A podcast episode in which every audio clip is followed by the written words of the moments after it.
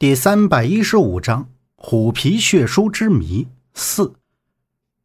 当杨木快走到孙木匠家的那个道口时，离着老远就看到道口里站了不少的人。一大清早就这么多人围在孙木匠家的门口，难道是又出了什么事儿？杨木的心里盘问着，快步走了过去。他刚走到拐角的石雕旁，就听到身前的那几个人七嘴八舌的议论纷纷。听话音像是在说这两天发生的事儿，看穿着应该是这个村子里的人。但是在他们里面站着大门口前的七八个人，穿着打扮就不是很普通了，一看就是老板或者老板的副手。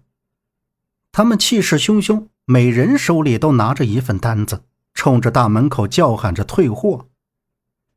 七徒弟缓缓拉开门口那两扇大木门，摸着自己受伤的肩膀，顿口啄腮道：“你们，你们都别，都别喊了！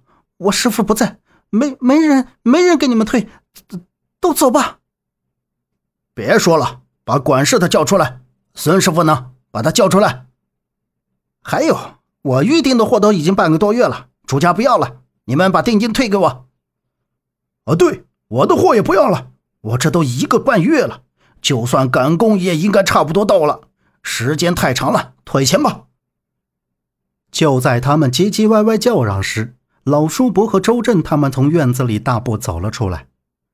老叔伯两步上前挥手安抚道：“大家都别喊了，歇息一下吧。啊，孙木匠确实没在这里，他住院了。你们也都差不多都是老主顾了。”多担待着点儿，等孙木匠出院了，立马赶工把各位的货都补上。我说老周，你都不在这干了，别操这份心了啊！其徒弟耷拉着脑袋，哑口无言，站到了一边瞅着。杨木看着老叔伯和那几个人交涉，然后又扫到靠在门口的周震，立刻穿过人群来到他的身边。周震一见杨木，就问他去干什么了。大早晨起来就发现他和陈方安都不在屋子里，收拾收拾出来就听到院子外面嘈杂的声音。啊，我刚才去村子口转了一圈，小陈呢？他还没起来吗？杨木眼睛扫视了一圈，没有看到陈方安，便对周震问道。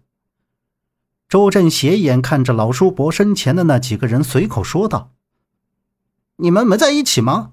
我起来就没看见他。啊，哎。”杨木，你说这几个人是不是诚心商量好的？还有，我老叔伯干嘛管那么多事儿啊？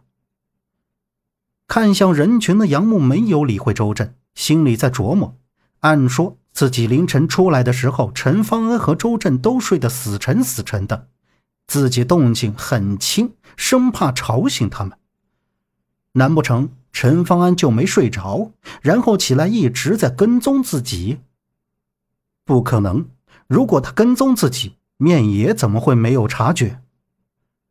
杨木正想着，就听到老叔伯苦口婆心的说道：“这两天孙木匠家里事儿多，等他办完事儿，定会向大家致歉的。哎呀，大家就别都站在这儿了，都回去吧，回去吧！啊，那不行，我这大老远的过来一趟也不容易，你两三句就给我打发走了，我也不好向公司交代。”对呀，怎么也给个说法，退还是不退呀？要是不退，我们就把现成的直接搬走，是不是啊？真是的，这是。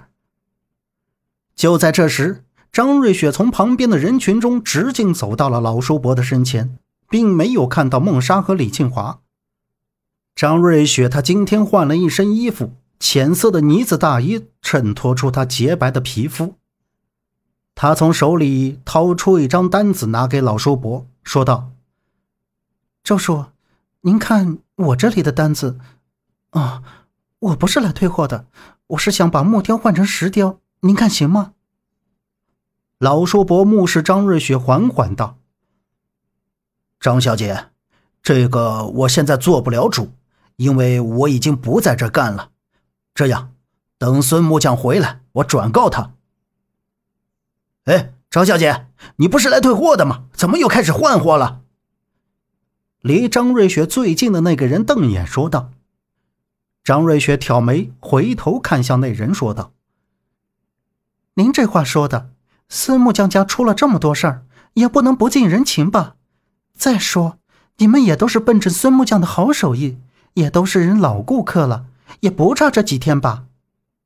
张小姐，张小姐，你来前可不是这么说的呀，怎么突然变卦了？其中一个中年人夹着文件包，快步走到张瑞雪的身边，小声嘀咕着。张瑞雪目光闪烁，露出一抹淡淡的笑容，说道：“可不是我变卦呀，根据不同的情况不同对待。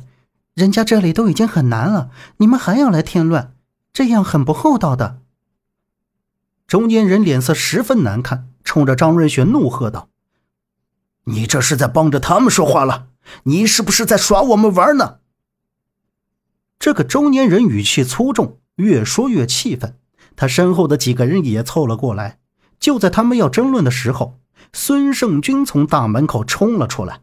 他的样子很吓人，额头凌乱的头发，通红的眼睛瞪着站在门口外的所有人，右手里握着一把新的刻刀，然后直奔中间正在争论的张瑞雪他们。孙胜军挥舞着手里的刻刀，对身前滑动着。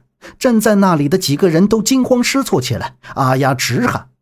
紧接着，孙胜军狰狞的面孔嘶吼着，像是在他的眼里，他十分厌恶眼前的这些人，挥着刻刀冲向周围的人。围观的人也被这一幕吓得落荒而逃，有的怕殃及无辜。七徒弟在后面大喊：“孙胜军！”老叔伯也被吓了一大跳，脸怔住，下意识地闪到了一边。这突如其来的一瞬间，杨木也慌了神，拍了一下周震，两个人快步上前。张瑞雪瞪大自己的双眼，他都没有反应过来，依然呆立在原地。就在孙胜军转过身，挥着刻刀冲过来的时候，杨木一把将张瑞雪拉到了自己的身后。周震跑上前，抓住了孙胜军的胳膊，想要去夺他手里的刻刀。但是他没有给周震机会，胳膊肘一用力，从周震的手里挣脱了出来，另一个手臂一挥，就把周震挥倒在了地上。老叔伯赶紧去把周震扶了起来，他凝重的脸看着孙胜军，叫他停下来，别伤人。但是孙胜军仿佛根本听不进去老叔伯的话，依然挥动着刻刀，冲着人们扫视着。本集播讲完毕。